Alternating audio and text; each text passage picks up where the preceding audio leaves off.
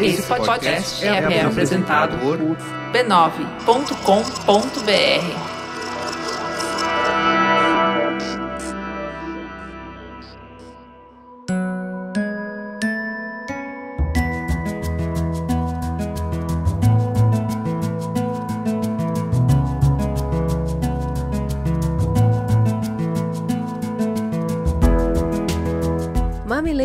e mamiletes, bem-vindos ao nosso espaço semanal de diálogo de peito aberto.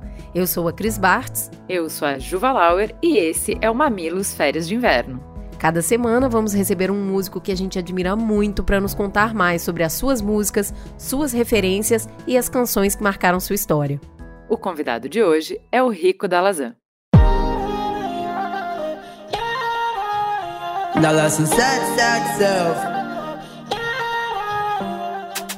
Então vamos lá, eu vou te apresentar para quem entrou de paraquedas aqui no Mamilos, acabou de descobrir pelas redes sociais que existe Mamilos, porque você já é de casa, já veio aqui várias vezes. Mas se apresenta, Rico da Lazan, seja muito bem-vindo. Quem é você na fila do pão? Oi, Ju, que é Rico da Lazan, poeta, cantor, que vem desse lugar da, das ruas, né, do, do hip hop, do rap. É sempre um prazer estar aqui, não é a primeira vez, né? Bora conversar. Bora, bora conversar. Eu queria começar a conversa com o que que toca nos teus fones. O que, que você gosta de ouvir? Porque as suas músicas são cheias de referência. Elas misturam ritmos, gêneros, temáticas. Você bebe de um monte de fonte. O que, que você gosta de ouvir? Ju, tem coisas que eu nunca deixo de ouvir ao longo da vida. Por exemplo, de Javan. Nunca deixo de ouvir. Cada momento eu tô numa, numa parte da obra dele e fazendo sentido a algo que eu tô vivendo. Mas também tô sempre andando por aí, né? E tô ouvindo coisas do mundo, do mundo inteiro. Tipo, nas últimas semanas, por exemplo, eu tenho ouvido Meu Da, que é, é algo aproximado do que seria o rap. É o rap, mas na possibilidade lá de Marseille, do sul da França. E tantos outros caras e coletivos que estão fazendo uma música das ruas de lá é a música das ruas de verdade, os carros passam tocando e as festas de praça, de largo, as pessoas pulam e dançam nessas, ouvindo essas músicas, que é o drill, né? É uma, uma batida específica, assim como a gente tem o trap, né? No norte da América e aqui também, como um, um, um expoente. O drill, ele é a batida que embala a galera lá nesse momento e é o som que eu, que eu tenho mais escutado ultimamente. Como eu disse, eu ouço, eu ouço de coisas de vários lugares, mas tem coisas que me tocam muito, me pegam. Em algum momento da vida aí, Frank Ocean, a obra do Frank Ocean foi um lugar de encontro. Pensando que eu, as coisas que eu separei para poder dizer nas minhas músicas, né, os poemas confessionais que envolvem é, a, a, minha obra, não tinham um antepassado, né? Não tinha um, um alguém antes, sobretudo aqui na língua portuguesa. Uhum. E meio que num, num, tempo meio parecido, aparece o Frank Ocean, um rapper, dizendo ali como ama, primeiro numa perspectiva bissexual e depois se entendendo homossexual. Isso foi algo de se lançar um olhar, achei especial. E tem essas, esses exercícios que eu fico fazendo com músicas que eu gosto muito, por exemplo, de, de deixar ela mais rápida, ou de deixar ela mais devagar. E, e às vezes isso se encaixa com uma clave musical que é nossa aqui. E isso me inspira na produção dos beats, na produção das coisas. E sem dúvida, o Frank Ocean, Chanel, em Lost, tem algumas músicas que, que deram uma coisa boa, um brilhinho bom para mim, a ponto de ter influência em algum momento das minhas produções. Você gosta do Lil Nas? Eu gosto do Lil Nas, acho o Lil Nas, além de especial, né, a possibilidade do rap dentro da, do pop. Uhum. É uma coisa muito especial que já experimentei aqui em alguns momentos, bem legal. E muito doido, acho que a galera de pesquisa lá do Lil Nas é muito atenta às coisas que estão acontecendo nas periferias do mundo, né? Uhum. Já tem umas, pelo menos umas duas, os dois moods assim de imagem, de styling do Lil Nas de agora, que são idênticos a coisas que eu de imagens que eu trouxe em 2015. Pois é. Por exemplo. Né? E aí, é pesquisa, só que pesquisa é isso. Assim como a gente também está olhando para outros cantos, outros lugares. Minha pesquisa quase sempre ela, ela tenta achar um referencial, por exemplo, egípcio, Uhum. aí ele vai para alguma coisa do, do Atlas, do árabe, eu vou, aí eu vou vindo pro ocidente, sabe? e aí até chegar nas, nas diásporas todas da, das Américas, né? E aí a minha pesquisa de imagem sempre tem esse trajeto. Então, todos os, os, outros pesquisadores, construtores de imagem, stylings e, e, e, diretores de arte, eles têm seu caminho de pesquisa e inevitável não passar por aqui sabendo dessa existência que é ainda fragmentada e, e num lugar de raridade, né? Você não tem uma cena de rappers gays, você tem é, alguns rappers gays fazendo o seu trabalho na indústria e todos muito distintos, né? Uhum, com, uhum. com caminhos e, e, jeitos de construir seu caminho de maneira muito distinta, seja o Frank Ocean, seja o Lil Nas, seja eu, seja o Mick Blanco, seja Cakes Daquila, enfim, e assim vai. E de rap brasileiro, o que, que você gosta de escutar? Além do Emicida, né? Porque isso aí tá óbvio. Eu gosto do Tom L e da Flora Matos. São meus rappers preferidos, muito tempo, assim. Pessoas que eu tenho prazer de, de de traçar um lugar assim de, de amizade muito especial. Luiz Lins. E tal. Eu gosto do Luiz Lins, acho que. Luiz Lins tá, inclusive, vindo com um disco novo aí. Luiz Lins é um poeta muito especial. Muito especial. Do Pernambuco. E de pop gringo? Eu já vi você falar de Prince, de Rosalia. O que, que você gosta? Eu gosto de um pop que, ah, que tem algum estranhamento. E aí, para mim, as coisas pop que, me, que, que mais me tomam, em primeiro lugar é o Stromae, Stromae eu amo. Amo. E no meu último aniversário eu pude ir num show dele Nossa. lá em Nime e foi mágico. É, o Stromae para mim, quando eu penso em pop, eu penso no Stromae em primeiro lugar. Cara, o meu sobrinho de quatro anos dançando Stromae é uma graça. Ele veio aqui em casa, como não parava de tocar, ele aprendeu até a cantar, é um barato. É, Stromae é isso. Ele, ele, apesar das letras terem uma densidade, assim, uma tristeza, um poema triste, mas a, a música ela é muito, fel muito é. feliz, muito animada. Esse contraponto é mágico é. e qualquer criança é, é, capturada por esse, por essa melodia, essas coisas que ele faz. Mas é e é a imagética que você falou também. Ele é uma porrada na tela, né? Ele é uma coisa que você não consegue desviar o olhar dele. É, ele tem, tem o lúdico, né? Tem muitas, tem umas camadas assim muito especiais. É, ele, enquanto ao mesmo tempo que ele está tensionando as questões populares daquela região ali onde ele existe, uhum. que é a questão do Mediterrâneo, o negro, o árabe, o europeu, uhum. e as tensões, as questões migratórias, os resquícios da colonialidade e a tentativa de lidar com essas com esses dramas geopolíticos, ele está fazendo isso envolvendo as pessoas numa musicalidade do pop, da é, rádio é. e tal. E isso é isso para o mundo que não tá que não contextualiza exatamente a questão que ele está tensionando, política, que vem até coisa do rap nisso, né? Uhum. Em algum momento ele é tido como rapper no primeiro instante, uhum. inclusive.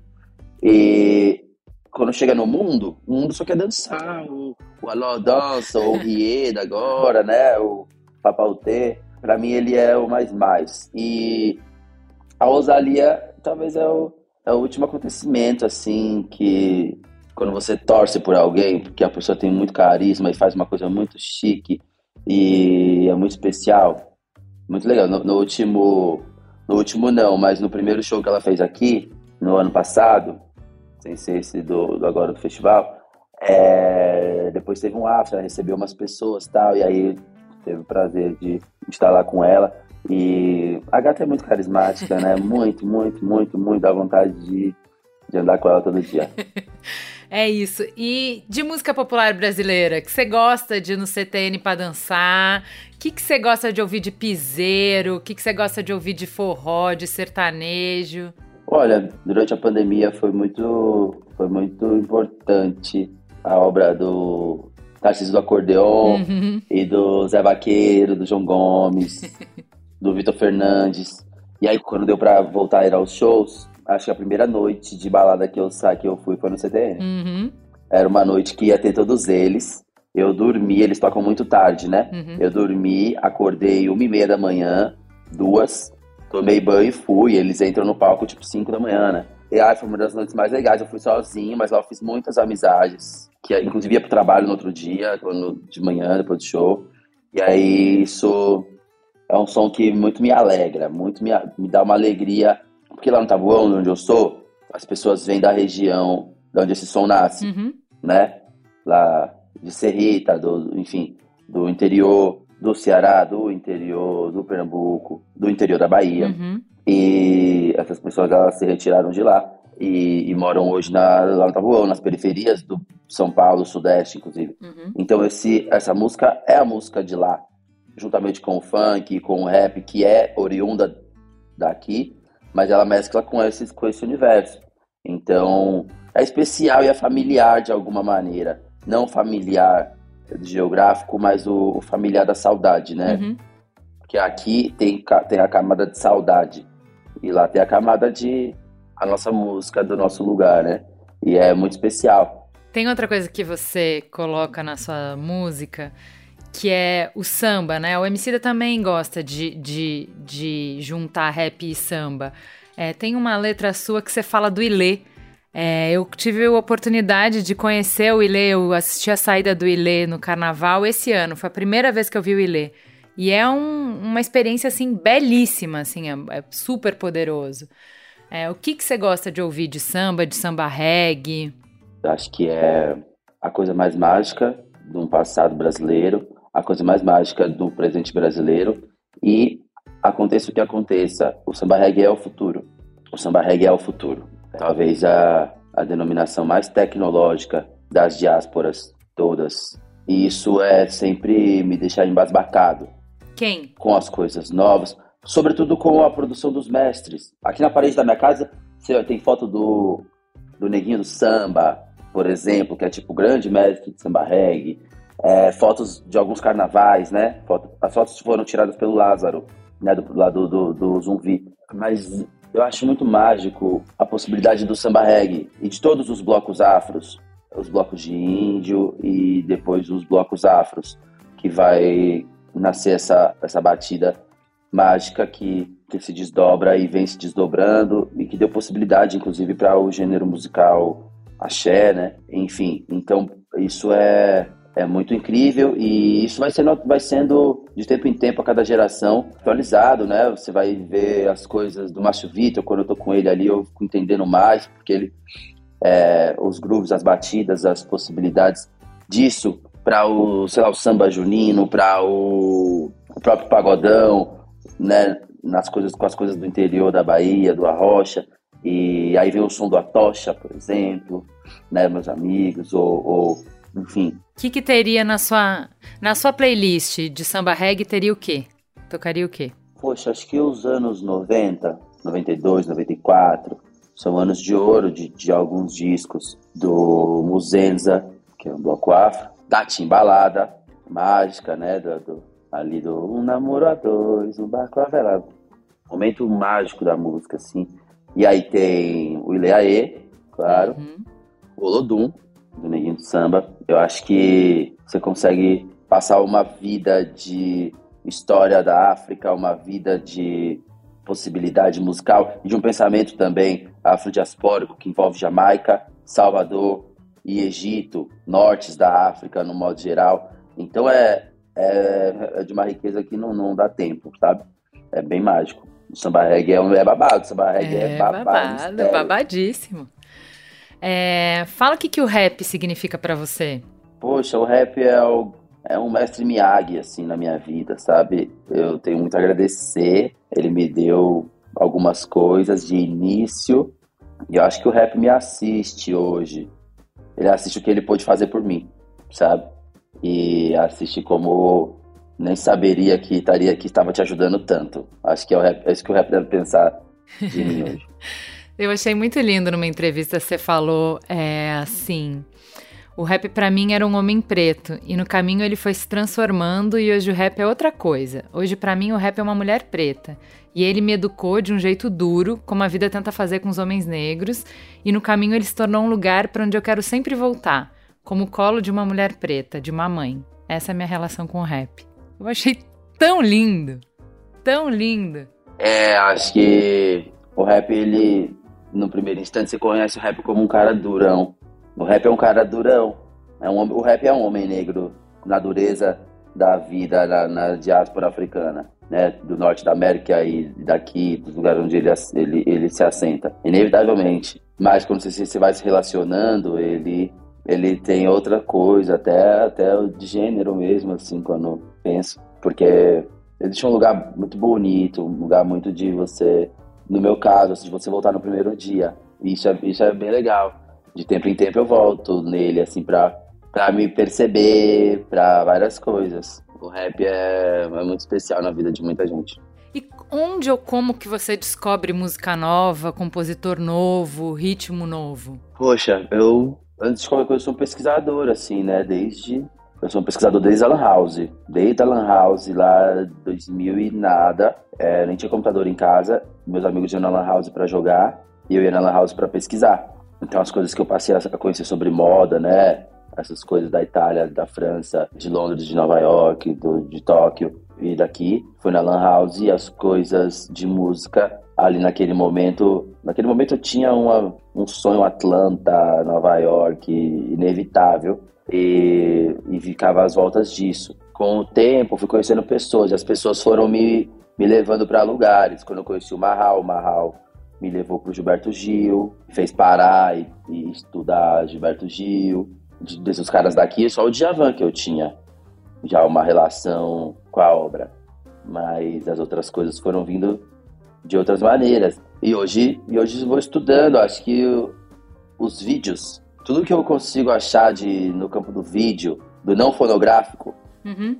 eu acho que isso enriquece mais a pesquisa. Que aí não é sobre consumo, é sobre a, a, expressão cultural e a, a, manifestação cultural que envolve aquilo. E a música brasileira, ela quase sempre está envolvida numa manifestação cultural né, numa festa, de um, de um momento, de uma data importante para o povo brasileiro, uhum. ou de um carnaval, ou de alguma coisa assim. Então, a festa, é, ou essa manifestação popular, ou, ou religiosa, inclusive, uhum.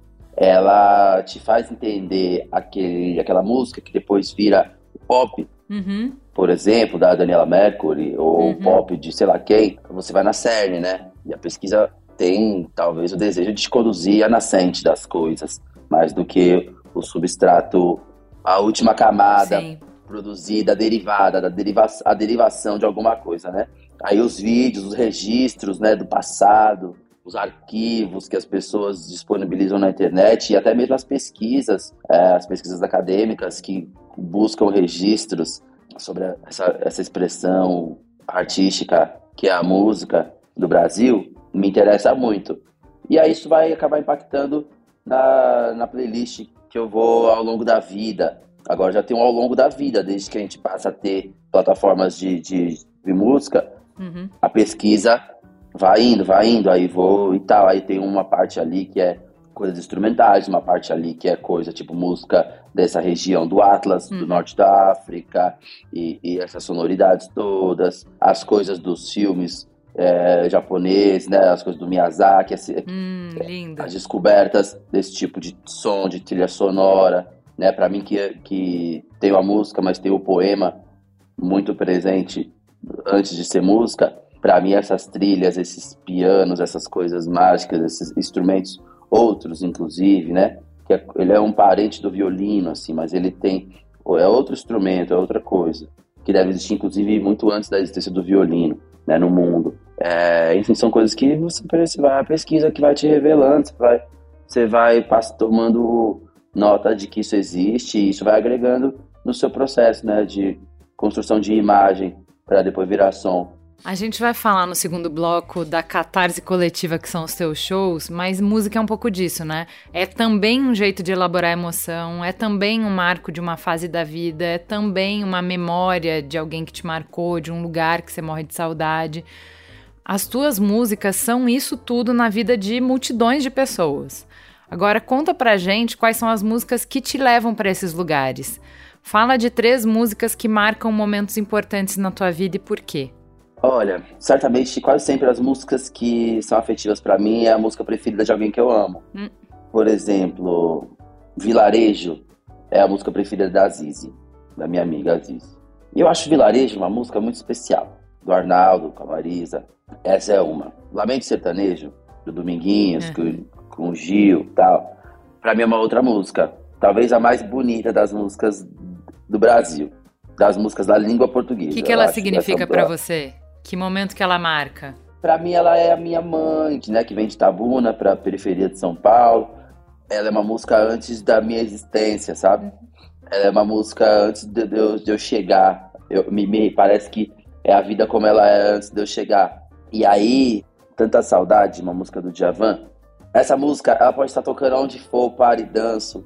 Eu acho essa música, assim, muito, muito mágica. Talvez porque eu tenho uma relação com a saudade que ela é muito, ela é muito doida, porque eu, eu sempre penso na, no, no, no advento da saudade, mesmo quando eu estou no presente e com as pessoas todas que eu gosto. Mas a saudade é uma coisa que me intriga muito. E é uma coisa nossa, né? Então essas três músicas, elas para mim são não só muito lindas, mas elas conseguem me situar né, no meu olhar sobre a vida. São três músicas, três décadas de vida, acho que tem a ver. Vamos falar do seu trabalho. Cara, depois de um tempo digerindo muitas experiências avassaladoras, de um tempo processando, de um tempo longe dos palcos e dos estúdios, você volta com essa fábula maravilhosa Dolores Dalla, Guardiã do Alívio, que é uma porrada. A gente falou do álbum no Mamilos Cultura 22, a gente já rasgou todos os elogios que dava. Se você ainda não ouviu, volta lá e escuta. E aí, Braille já chega ganhando o troféu de canção do ano no Prêmio Multishow. Vem os shows, que é uma catarse coletiva, uma doideira. Produção independente, tudo esgotado em várias cidades.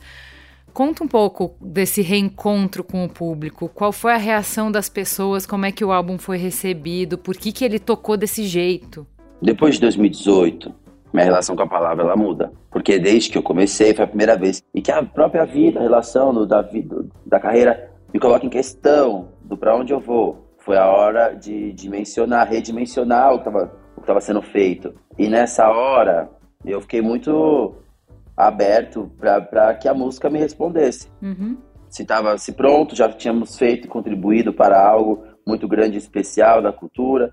É, e, e tudo bem, vamos fazer outra coisa ou a música ainda tem algo a ser dito através da minha vida e nesse processo nasceu o Braille e a minha relação com a palavra e consequentemente com a música ela toma outra dimensão outra dimensão no meu corpo na minha vida. É, eu me encontro com a música como não tinha me encontrado ainda. Então em volta disso vem o DDGA e aí voltam os shows e eu sem saber o que aconteceria e aí se revela ali que é, é esse exercício de nomear coisas muito, muito maçudas, né, pedaçudas da, da vida afetiva, é, tinha marcado um encontro meu com tantas pessoas. E aí a gente começa a turnê e começa a circular por aí, entender o que aconteceu. Isso é, de, é muito forte, fica nas minhas costas de uma maneira muito densa. E aí trago o fim das tentativas, com uma necessidade de, de colocar um ponto e outra linha para continuar essa história, tentando dar um, uma leve animada uhum. nisso, porque porque estava muito denso. Fazer dois, três shows, dois shows nas, no fim de semana, de, com essa catarse que era emocional, é, eu ficava muito galera pesado, cantando tudo, as músicas super complexas e a galera cantando tudo e chorando loucamente. O que, que é isso? O que, que aconteceu? É, é as músicas conseguiram dar nome a sentimentos, a, a, a situações vividas no modo geral, pelas, por um grupo de pessoas, e isso teve esse reflexo. E aí o fim das tentativas deu esse, conseguiu dar uma, uma apaziguada um pouco na experiência do, do show, deixando ele um pouco mais possível, né, amistoso. E aí a gente trouxe essa turnê até o final do ano, do último ano, e a gente parou é, para pensar o que, que, eu faria agora. Eu queria muito trazer algo brilhante, feliz, brilhante uhum. e tal. E aí comecei a pensar o que seria e aí comecei a fazer o Escuro Brilhante, que é esse conjunto de poemas mais recentes, né, que nos que é sobre momentos mágicos, todas as faixas, né? A gente não, não tensiona nem nada, a gente expressa esses dias de momentos mágicos, mas na conotação de que eles são intervalos entre grandes períodos de exercícios, exercícios de relembrar o brilho, eu vou chamar, né? Então, são dias lindos que parecem 15 dias de férias, mas na férias românticas, inclusive, mas na verdade eles têm uma temporalidade é, que eu nem saberia quantificar, mas que é de exercícios intensos e duros que me permitiram e provocaram em mim a possibilidade de viver dias tão tão lindos, tão mágicos, né? Acho que a gente entra numa prática intensa em busca de algo e esse algo é subjetivo, como aprender a dizer não, para algumas coisas, é, o esforço que a gente faz para não perder o critério, mesmo com tantas seduções e distrações que nos envolvem e propostas, ou a capacidade de se celebrar dentro de longos períodos que nada grande acontece. Você precisa se celebrar nas coisas pequenininhas, e aí você vai pegando o hábito de celebrar nas coisas pequenininhas. Aí quando vem um dia mágico, você só goza desse dia, porque você fica assim, ó. Você só faz assim para você mesmo fica quietinha, só vive, só vive, só vive, que tá sendo gigantesco. E essas coisas, entendeu? Esse, essa nova história é, é, é as voltas disso. Mas é engraçado, você fala de tempo, faz tempo. É, você veio no Amigos, acho que foi 2020, para falar de vida de músico. Você ainda estava nessa pausa. É, e você alugou um kitnet na minha cabeça, um triplex, falando de tempo. A gente vive um momento histórico em que a gente é pressionado por todos os cantos para ocupar cada segundo. Pra, é, é, meio o coelho de Alice no País das Maravilhas, que é estamos muito atrasados, estamos muito atrasados. Então você tem que entupir cada segundo da sua vida com coisas, coisas, fazendo coisas, correndo, lendo, ouvindo, não pode parar nem um segundo. E você veio aqui jogar essa bomba já no Mamilos do. Cara, para, se você não parar, o que de importante você pode colocar para fora se você não parar? Se não tiver a pausa, se não tiver o tempo para processar, se como que você pode continuar criativo se você está sempre produzindo? Essa essa reflexão de tempo você sempre fez. E eu acho muito brilhante assim. É, a, a ausência ela é um, a ausência ela é uma prerrogativa da arte, né? Uhum. Da arte, a arte no seu modo, no seu modo, seja dos pintores que às vezes pintaram apenas um quadro Isso. em vida, ou dos cineastas que têm intervalos de 10, 15 anos entre um filme e outro, ou dos discos, a pessoa tem 30 anos de carreira, mas ela só fez um disco, que não é o que é a Lauryn Hill, uhum. por exemplo, sabe? É sobre temporalidade, entende? E pode ser que durante a vida toda exista só esse disco, e esse disco marcou o mundo como mais do que às vezes 30 discos de uma carreira muito especial, de um outro nome. E eu penso muito essas coisas, porque a necessidade de estar trazendo o novo Tipo, eu, tenho, eu já experimentei algumas variações de tempo, né? Uhum. Nesse processo. De trazer uma coisa muito simples, sei lá, no, lá em 2015, que era um EP com cinco músicas feito em casa. E ele me dá o mundo e a vida correr como se em três anos eu vivesse 12 anos. Uhum. Vindo de uma vida onde as coisas mal aconteciam, no tempo, inclusive. E depois eu precisei parar. E aí eu fui refrescar o tempo, foi se desdobrou, se desdobrou, se desdobrou e ficou foram às vezes dois anos que pareceram dez. Uhum. E agora minha relação com o tempo, ela parece que ela tá, ela tá se mostrando de uma outra maneira. Inclusive, é, deu a entender o meu tempo na música, pensando que tem outras disciplinas aí que a palavra tem me convidado, me proporcionado, né? Às vezes eu fico muito surpreso quando alguém me convida, é, sei lá, um, um, programa cultural desses, de, de, de uma instituição muito especial, que eu morro de vontade de fazer parte discente, assim, dos alunos, que era, pô, queria ser aluno, queria ter tempo para ser aluno desse, desse programa. Aí me chamam para ir lá dar uma aula, numa coisa que eu queria ser aluno. Nessa hora, eu penso o tempo de uma maneira que eu acho que eu estou acompanhando ele, mas na verdade ele tem me assistido também. O tempo assiste a gente. É, esse fim das tentativas marca também um tempo de volta para os encontros, né? De feats, de você voltar a compor e a cantar em parceria. Como que você escolhe com quem você quer criar junto? O que, que te atrai? Eu precisei aprender também, saber o que me atrai, para não fazer o que tá, vai sendo posto, né? Porque também quando você não, quando você não sabe, você precisa saber o que você não quer. Mesmo que você tenha dúvidas sobre o que você quer. Uhum. O que você não quer é muito prioridade. É, precisa ser uma prioridade saber o que não se quer. Uhum.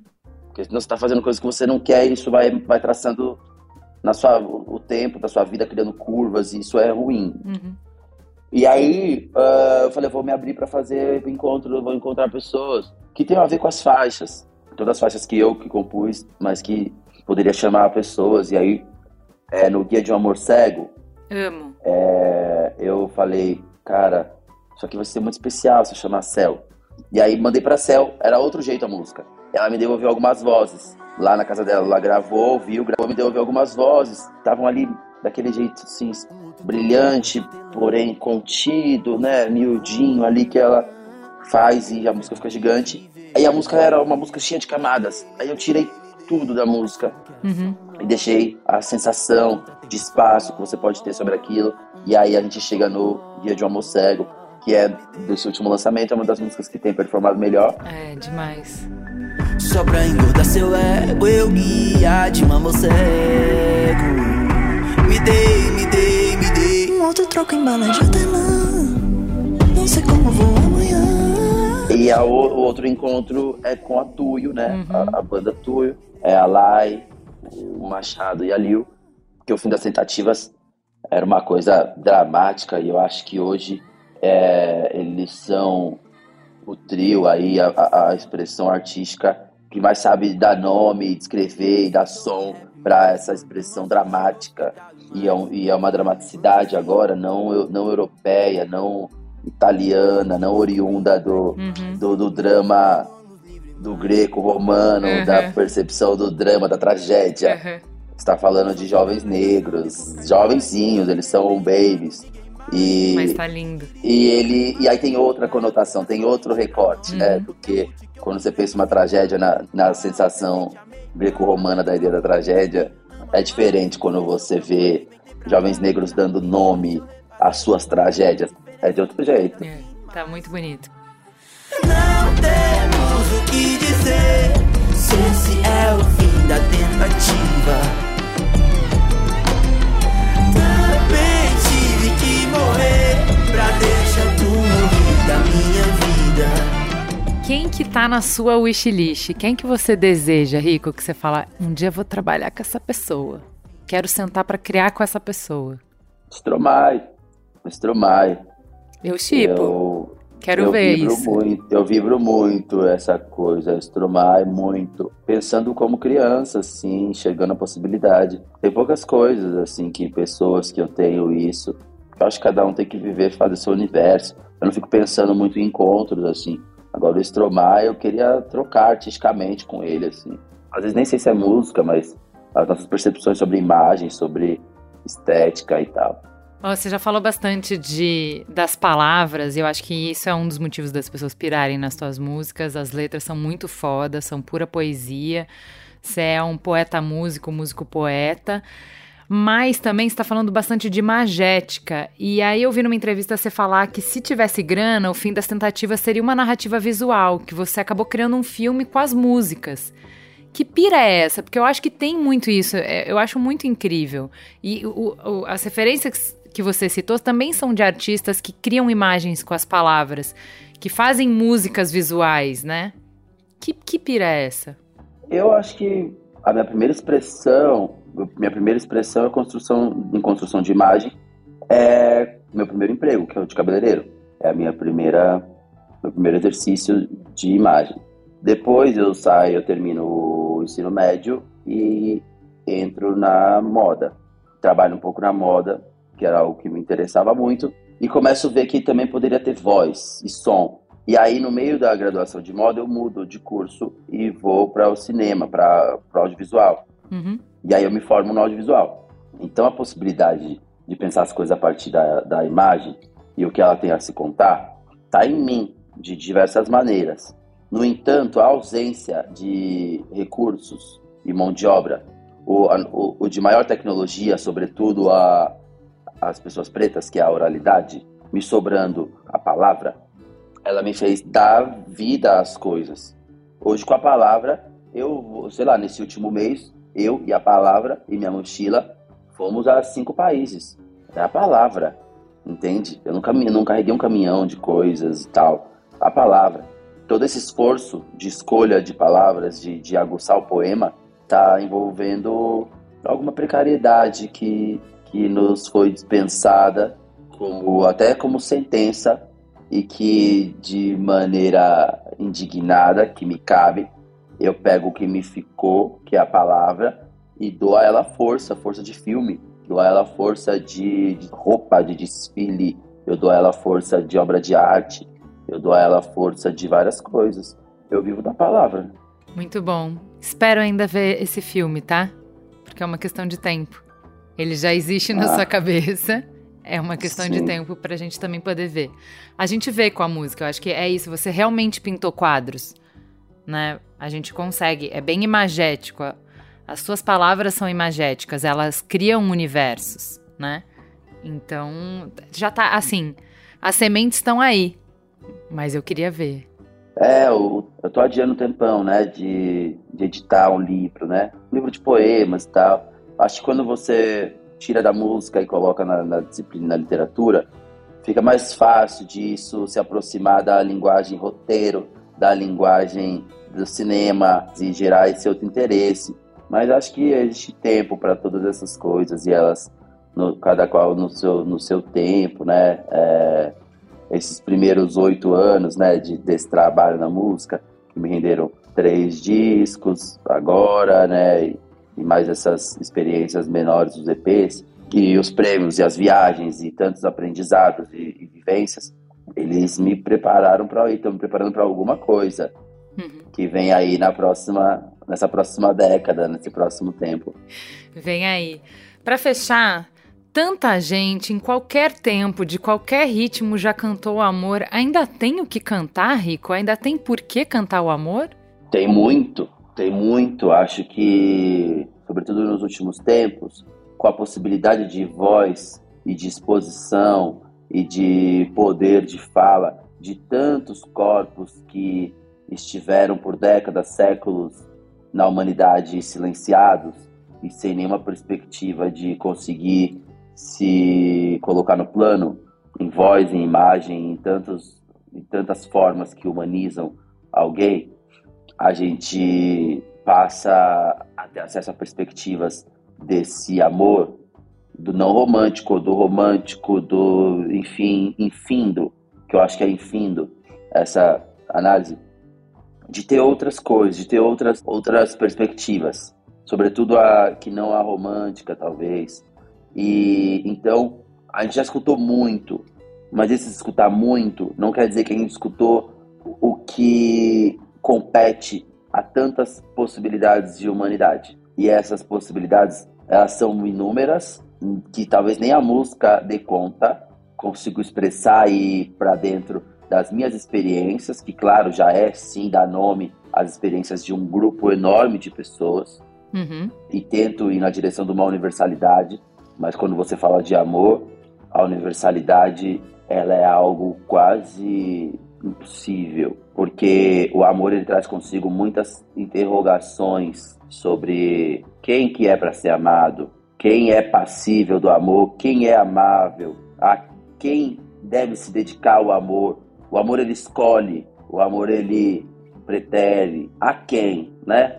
E aí são muitas questões. Então, essa universalidade desse amor em todas as línguas, né? Ela é colocada inclusive em xeque quando eu tô falando de amor. Uhum. Até quando eu tô sendo romântico, eu tento trazer na sequência o quanto aquilo ali pode estar sendo ficcional, inclusive, porque não está disponível. Uhum. Você sabe sobre então, o amor, você inventou, né, Rico? O que eu sei sobre o amor, eu inventei. é isso. Tá ótimo, querido. Muito, muito obrigada por ter voltado ao Mamilos. Eu tenho a sensação é, que a gente cresceu junto, sabe? Eu vejo as coisas que você fala, como você amadureceu, o processo que você tá, que é um processo que não acaba, um processo da vida inteira, mas é muito bonito caminhar com você, acompanhar você crescendo, explorando outros universos é, conseguindo digerir. Hoje em dia a gente engole tanta coisa que eu acho que a maior parte do tempo a gente sequer aproveita, quanto mais consegue digerir o tanto que a gente come compulsivamente. Você é uma das poucas pessoas que eu acho que tem essa habilidade de parar e conseguir digerir as coisas, aproveitar as coisas e nos convidar para esse para esse outro tempo das coisas. Então, te agradecer muito, a gente ama muito a tua obra e por ter voltado aqui o Mamilos para compartilhar um pouquinho do seu processo e das suas referências com a gente. Ju, obrigado sempre. Tô aí. A gente daqui a pouquinho vai estar na etapa do escuro brilhante, que é a próxima história, e que a gente encontre no tempo aí tempo para conversar sobre ela, depois que escutar e ter mais assunto, tá bom?